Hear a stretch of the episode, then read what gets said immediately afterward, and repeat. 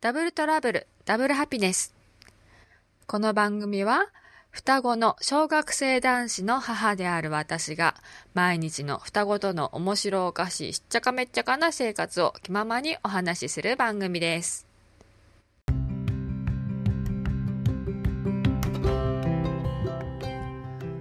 はい、皆さんこんにちは。お元気ですか？はい、えっ、ー、と、すっごく久しぶりの更新になってしまいましたけれども、すいません。えっ、ー、と、双子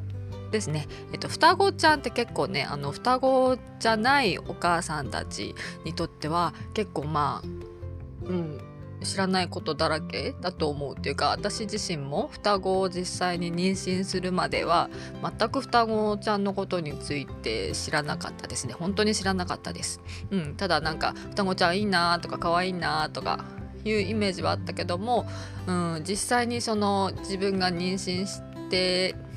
ってなったらそのイメージとかなんかなんとなくいいな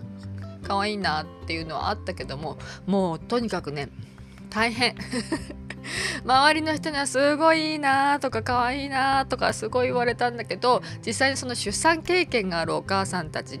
からすると「ああ大変だね」って「うわ2人赤子なんてさどうやってんと」みたいな普段どうどういう風にやってんの？っていうのはすごくね聞かれましたし私自身もうん、あのその直面した時にこれどうやってんだろうみんなどうしてんだろうみたいな。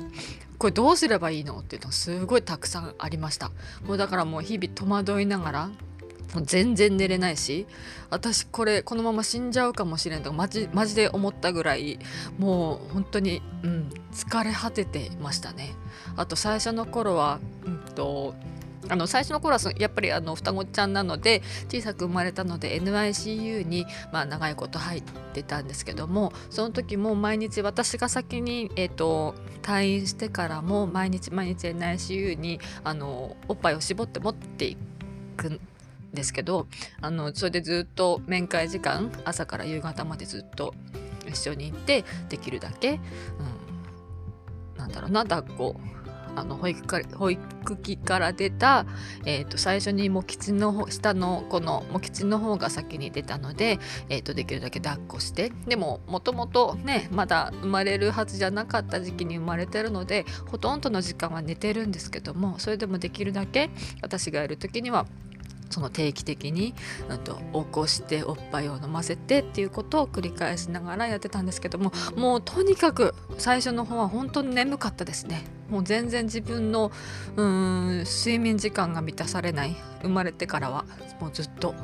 でしたね。だから、えーと、NICU まで毎日通うのもなんか帝王切開だったので帝王切開の後しばらくはなんか車とかも運転しちゃいけないみたいな感じだったんですけどちょっと遠いところだったのでなかなかそのバスとか電車乗り継いでいくのも大変でうんちょっと経ってからはえっ、ー、と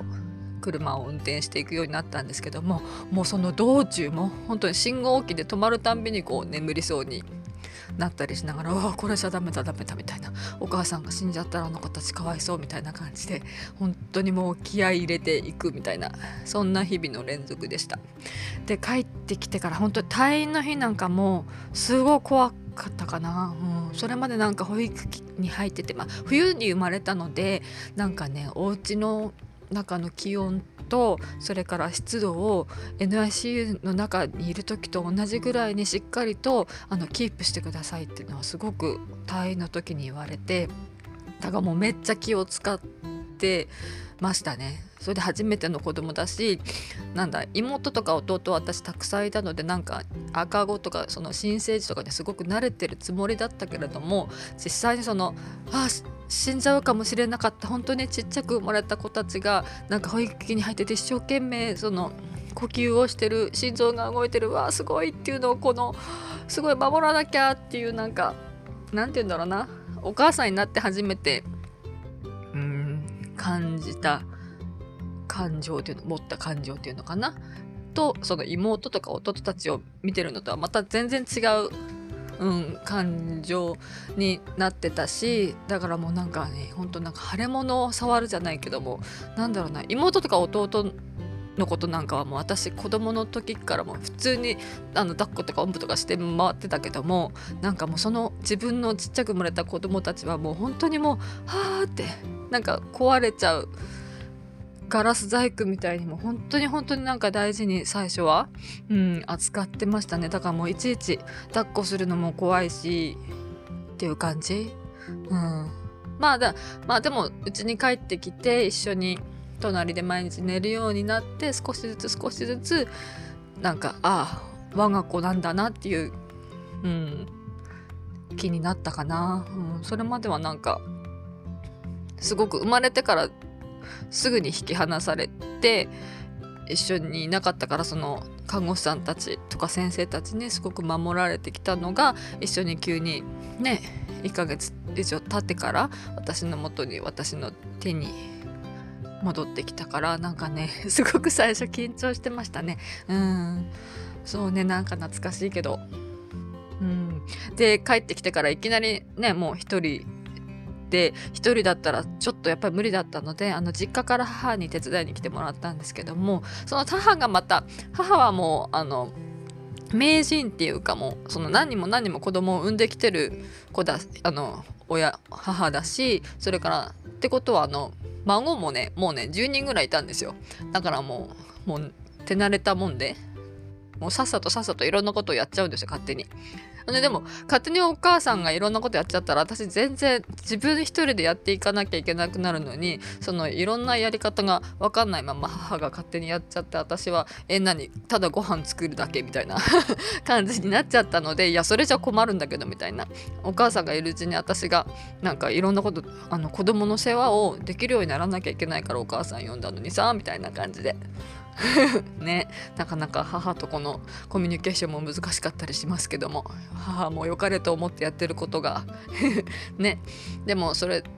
でうん最初のうちはだから母に手伝ってもらってまああの双子に対して2人の手があったのでなんとかなりましたけども、えー、と母も帰ってあと最初実家の方にも、えー、と何ヶ月か大きくなってくるまであとちょっと真冬が過ぎるまでは、えーと、実家の方にいたんですけども戻ってきて、えーと、自分の東京の自宅に戻ってきて2人と私の生活まああの父親いるんですけども父親はもうほとんどあの家にいないのでほとんどワンオペな感じでだからお風呂とか入れる時とかもすごくすごく大変でしたね。なんだろうあの2人とも同時に寝てるってことがほとんどあんまりなかったんじゃないかな。だんだんもうあの寝る時間も長くなってはきましたけどもやっぱりそのあの一緒に寝てくれないと私も休憩できなかったりするので一生懸命そのおっぱいの時間とかを合わせてそれで寝る時間も合わせるようにだんだんそのコントロールをしていくんですけど私がね。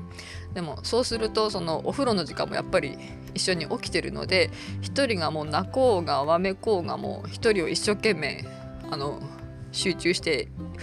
手早くあのお風呂を入れないと風邪ひいちゃうしもう一人は泣き叫んでるしだからそっちの方も早くあの構ってあげたいしみたいな感じでもうお風呂はもう本当に毎日格闘ですごい大変だったですね。あのお風呂に入れなきゃっていう、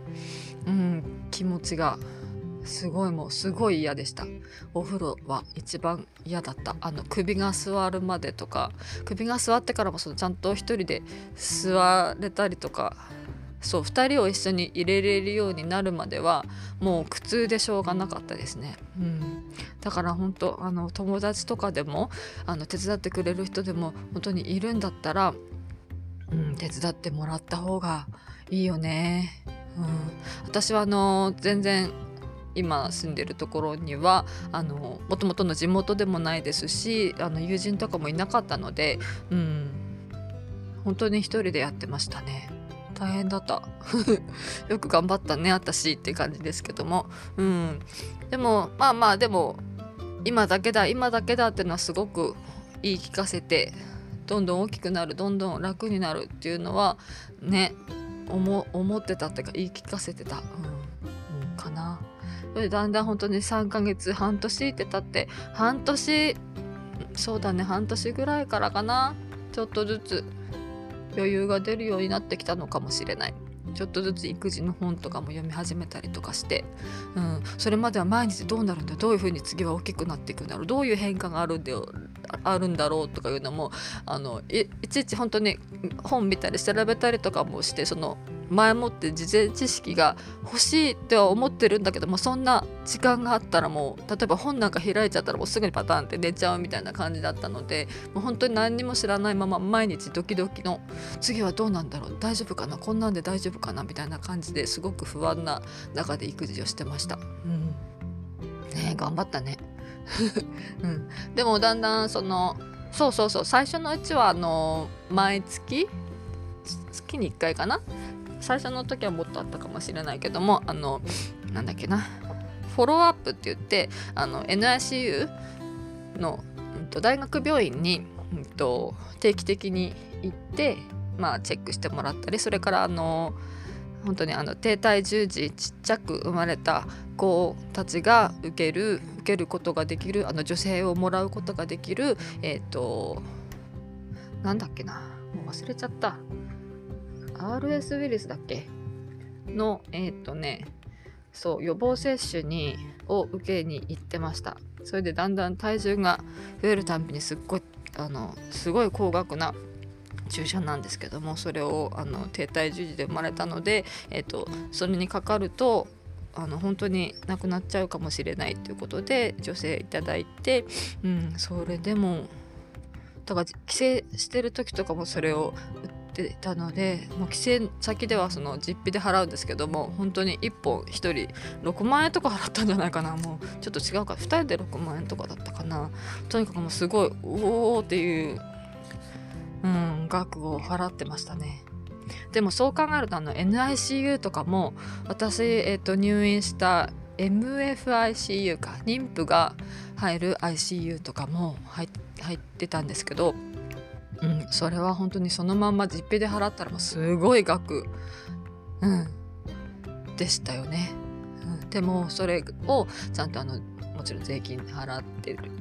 であの該当するっていうことであの女性を本当にいただいて本当に女性がなければ助成金がなければ、うん、双子を育てるのはもう無理だなって本当にありがたい制度だなっていうのを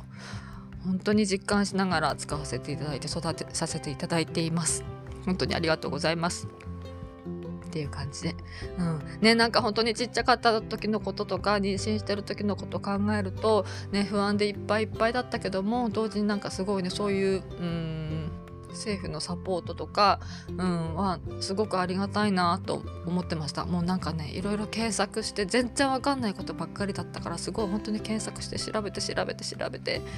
のずっと調べての連続で入院してからは双子ちゃん生まれたばっかりの先輩ママさんとかたちの会話を聞きながらいろんなことはこれを先に申請しなきゃとか生まれたらとにかくすぐに名前を付けてすぐにあの出生届出さないと早く早くあの保険証を取らないととか、うん、本当に情報がすごくなくって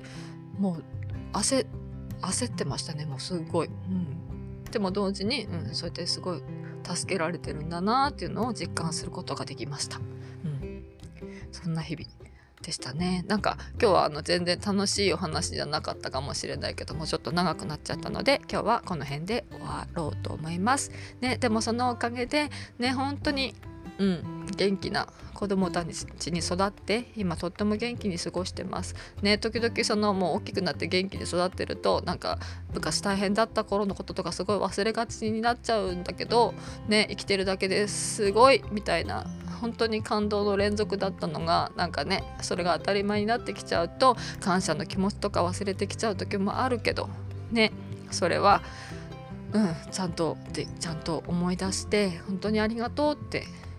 思いながら生活していかなきゃいけないなって時々ふと思い浮かべては反省したりしています。そして今の、うん、幸せに